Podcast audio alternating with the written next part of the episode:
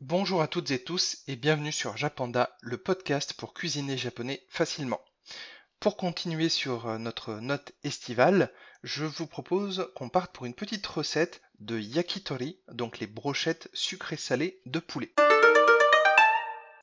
On trouve des yakitori dans absolument tout l'archipel japonais du nord au sud et notamment dans les izakaya. En effet, les yakitori sont plus à classer dans les entrées à partager qu'on sert en apéritif que dans les plats uniques, et il est donc logique que l'on en trouve régulièrement dans ces bars à tapas japonais que sont les izakaya. Sans transition, je vous propose qu'on fasse un petit point étymologie. Donc, du coup, yaki, ça veut dire grillé en japonais, et tori, ça fait référence aux oiseaux. Et là, en l'occurrence, c'est plus par rapport au poulet. Donc, si on additionne yaki, grillé, et tori, donc oiseaux. On pourrait dire que c'est des oiseaux grillés, mais là c'est plus des brochettes de poulet en fait, pour être précis. Et donc pourquoi est-ce que j'aime bien faire des yakitori pendant l'été? Et bien en fait c'est très simple, au niveau de la cuisson, on peut faire cuire que ce soit dans une poêle, sur un barbecue ou sur une plancha. Donc effectivement, au barbecue, c'est vraiment un super choix.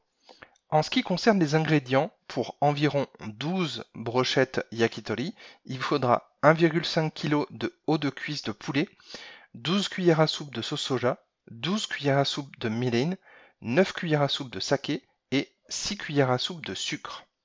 Prévoyez également bien entendu 12 piques à brochettes. Ensuite, comment faire les yakitori étape par étape?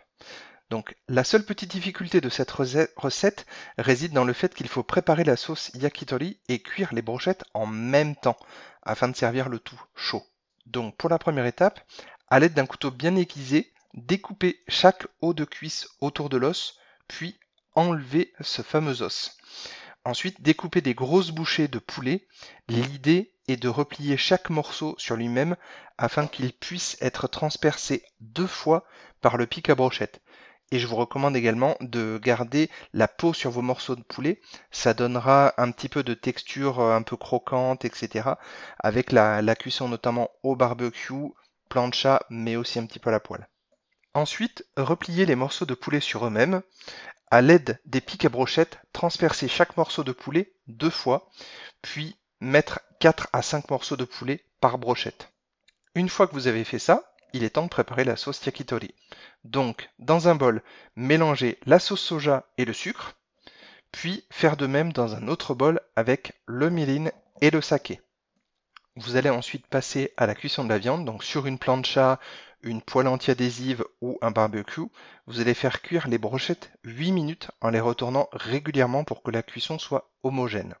En parallèle de ça, dans une poêle anti-adhésive à feu moyen, faire bouillir 20 secondes le mélange saké et méline, ensuite ajouter la sauce soja et le sucre. Faire réduire d'environ un tiers à feu doux tout en remuant avec une spatule en bois. Quand le mélange est sirupeux, il est prêt. Trempez chacune des brochettes dans la sauce encore chaude en les retournant, puis disposez les brochettes sur un plat et servez aussitôt. Vous pouvez constater que la seule difficulté résidait dans le fait de faire cuire les brochettes et de faire la, sauce en même temps pour que tout soit chaud. Il n'y a vraiment aucune difficulté, c'est vraiment à la portée de tout le monde. Si vous cherchez d'autres recettes en mode apéro, à partager, etc., à ce moment-là, donc sur le blog jappanda avec 2p.fr, vous retrouverez donc les tsukemono, donc les légumes marinés japonais, les gyoza au bœuf, qui sont vraiment peu connus. je n'en ai jamais trouvé dans les restaurants euh, japonais. J'ai trouvé toujours des versions au poulet, aux légumes ou euh, au porc, mais jamais au bœuf. Ensuite, vous pouvez effectivement faire des gyoza vegan, donc à base de légumes. Vous avez aussi les takoyaki, donc les boulettes de poulpe qui sont originaires de la région d'Osaka. Vous avez le karaage, donc le poulet frit et mariné. Vous avez la version euh, vegan, le tofu frit, le agedashi tofu, qui est hyper simple et hyper rapide à faire. Et vous avez également la salade japonaise, la wafe salada. Cet épisode de podcast est maintenant terminé et si jamais vous pensez que quelqu'un autour de vous mérite de connaître cette recette de yakitori, n'hésitez pas à lui partager ce podcast et moi je vous dis matakondo. À la prochaine.